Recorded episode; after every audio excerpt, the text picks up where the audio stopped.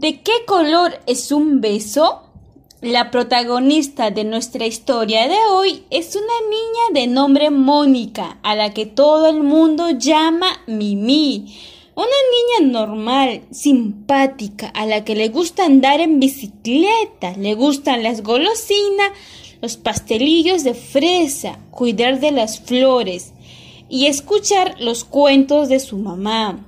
Aunque lo que más, más le gusta del mundo, sin lugar a dudas, es pintar. Mimi lo pinta todo, mariquitas rojas, plátanos amarillos, cielos azules. Pero un día a Mimi se le plantea un problema.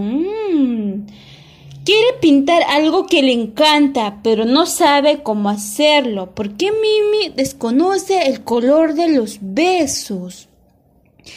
Así que Mimi se pone a imaginarlos con distintos colores. Los besos podrían ser rojos como la salsa de tomate, pero rápidamente se da cuenta que los besos no pueden ser de ese color, porque precisamente el rojo es el color del enfado, y cuando estamos enfadados nunca damos besos.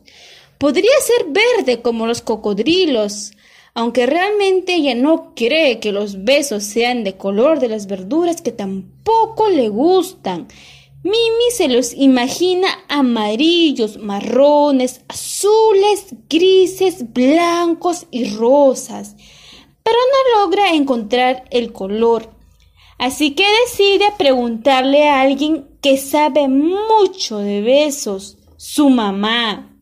Mamá, mamá, ¿de qué color es el beso? La mamá sonriendo le responde, el beso no tiene color, Mimi. Entonces entró en más duda.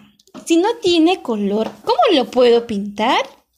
La mamá muy feliz le muestra una foto de ella y Mimi dándole un beso en el cachete. Es ahí donde Mimi entendió que el beso no tiene color.